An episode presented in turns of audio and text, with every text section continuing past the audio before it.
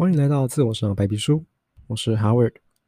那这个频道呢，以在自我探寻的心灵为主要导向，共同在前进多变的一时代，成长出向往的自我。彷徨、身心俱疲，或许是成长过程中常遭遇的现象。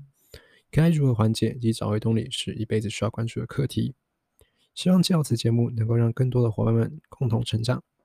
我们将从心理、事业管理、习惯培养等多重面向探讨。欢迎各位收听。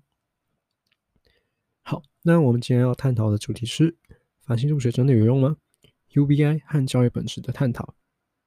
根据数据统计，繁星入学根据一百到一百零三年的学年的一个修对学率，在一般大学中的比例约为四点九二趴，而申请入学则为六点二六趴。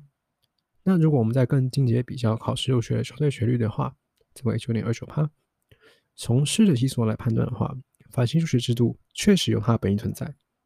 并且对学生的正面效益也高过过去的联考制度以及现今尚存的自考制度。那当然，我们如果探究一百一百零八课纲的话，一百零八课纲本身它有存在重要的核心理念。我们可以简单将核心素养区分为三大部分：第一个是自主行动，第二个是沟通互动，第三个就是思维参与。那如果我们又将各个面向又再细分为几个观念的话，自主行动可以再细分为。身心素质及自我精进，系统思考与解决问题。第三个则是规划执行与创新应变。那沟通互动的话，可以再细分为符号运用与功能表达、科技资讯与美丽培养。第三个则是艺术培养与美感培养。那我们的社会参与呢，又可以再区分为道德实践与公民意识、人际关系与团队合作。第三个则是多元文化与国际理解。那以上的这个核心素养呢，其实是跟 OECD 它二零零三年提出的核心素养，其实几乎是完全一样的。那我们如果探究高中阶段的课程内容的话，它有做一些改动。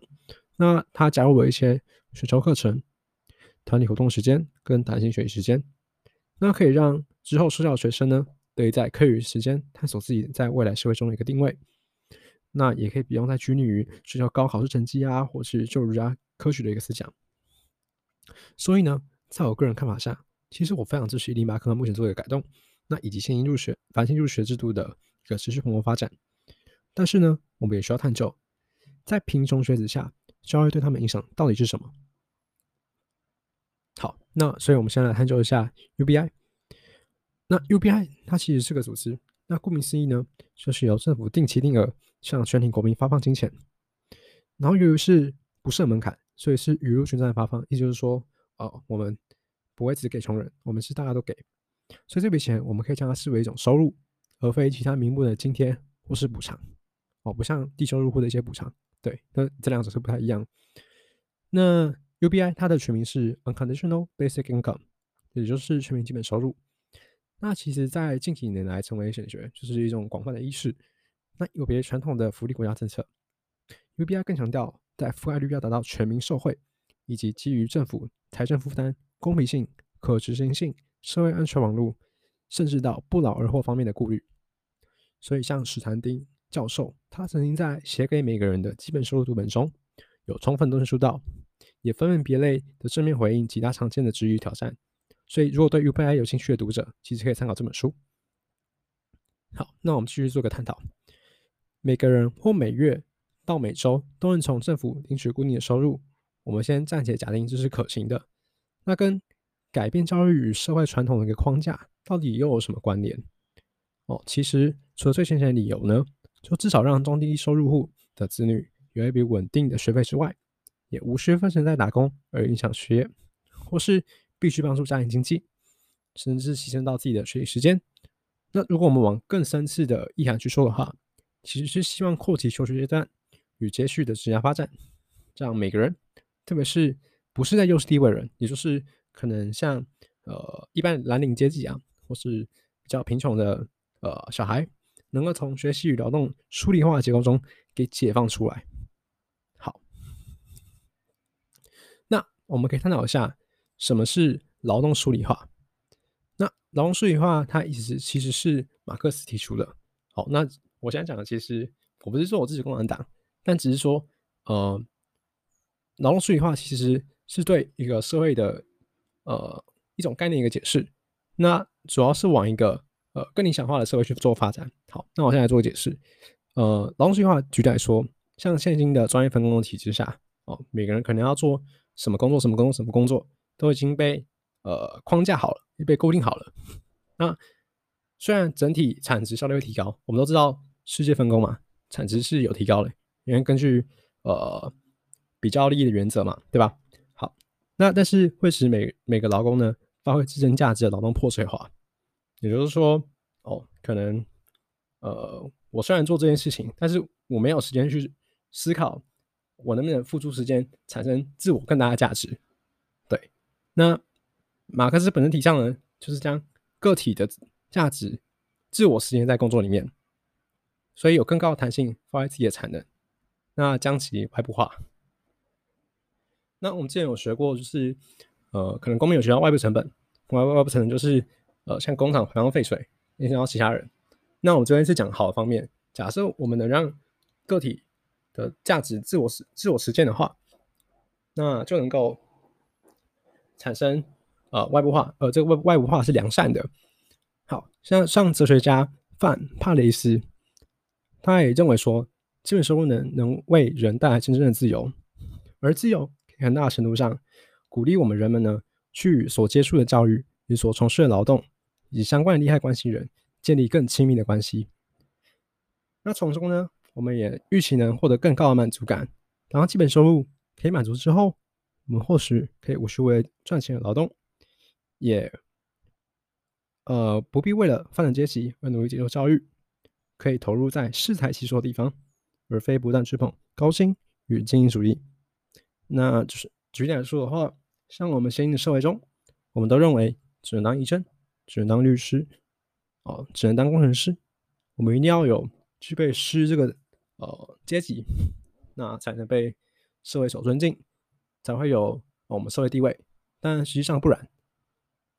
那但是呃，其实人也常常受迫于现实跟社会观念的一个枷锁。所以呢，想修补不平等或分配不均带来的伤害，其实光是更多补贴或更大的动作做重新分配。其实也是相对不够的。我们呢，必须思考如何看到教育本身，以及后续衔接的职位，重新探讨一份学位、一份工作的内在价值，并且打破现有的尊严阶序，而非仅巩固传统观念，让人人都能因为有了基本的保障与自由，能够选选择真正有兴趣的领域，发挥自身价值，让自我实践成为社会衡量贡献度的依据，而非以 GDP 的角度。去追求更高的薪资与生产效率，其实呃，这跟现今公司追求 KPI 其实类似的概念。那呃，KPI 我们就是专注于数据化，我们必须将一个人的业绩数据化。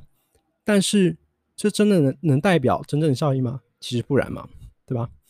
好，那争议论作者其实有提到，他叫 John Rawls，他曾经说。受到天赋青睐者无论是谁，唯有当其天赋带来的利益能改善不受青睐者的处境时，才配享有那种利息那些利益。那 UBI 呢？其实他也从另外一个角度，他也说，让不受天赋与先天条件青睐的弱势者，能有更有机会去实践自己的价值，进而改变长期依旧框架与习以为常的制度。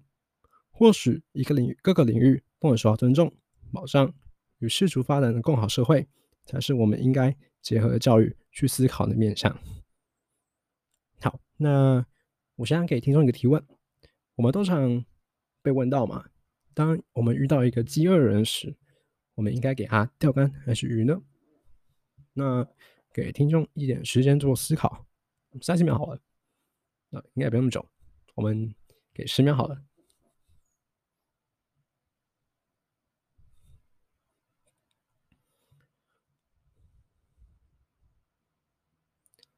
好那呃，我想听众大多数的答案都会是，我们会选择给予钓竿嘛，对吧？我们告诉他们方法，并将其实现在未来的一个生活中。但是呢，在贫穷的本质一书中，其实有探讨到，我们贫穷人呐，总是把钱花在昂贵的医疗，而非廉价的预防。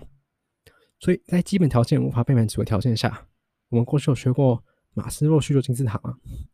当最底层的生理需求因为贫穷而无法被满足时，也不会将精力与财力运用在自我实践的最高境界中。因此，回归到原本的问题，在钓竿与鱼的抉择中，其实最好的做法便是两者都给予。大家没想到吧？我们我没有限制说只能给一种。好，那原因是什么呢？其一，鱼提供人短暂改善生活的一个机会，并且能个体付诸在个人价值的外部化中。那钓竿呢，则给予他们实践的参考方式。而我们的教育呢，就是钓竿的一种。我们稍微透析一下《贫穷的本质》这本书，书中给我们一个案例哦，一个来自肯亚索里村的肯迪尼，他是一位年轻的村民。那由于在一次偶然机会中得到了免费的化肥，因为化肥弄得很贵嘛，得到免费化肥，因此他们当年的收成是前几年的二十倍。因此他有了自己的储蓄，他钱增加了，他还从此摆脱了贫困处境。那在书中呢，这位呃作者呢，他也用图表模型来展现肯尼迪的一个遭遇。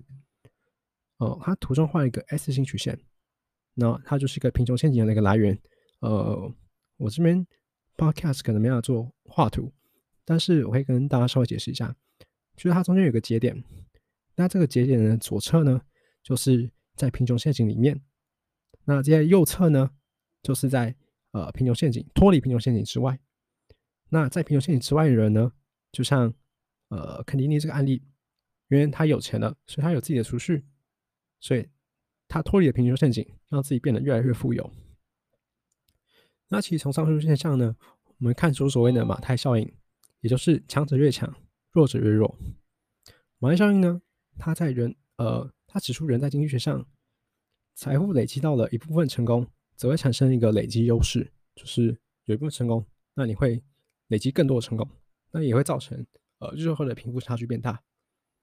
那如果我们从社会心理学层面来看的话，呃，它代表是说，阅读教育上，当学生阅读量越多，当世界与此对世界与词汇上的一个了解也会相对性的增加。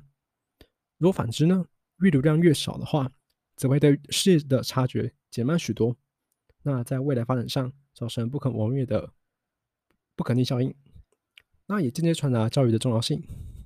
但是呢，我这里还是必须让听众回顾一下一个重要观点：教育不是为了发展阶级，而是让个体能在社会上找到付诸自我理想一个地位。我们每个领域呢，都有适得其所的人，才能发挥比较利益的共好社会。好，这是呃必须重新再提一次的。那贫穷本质呢？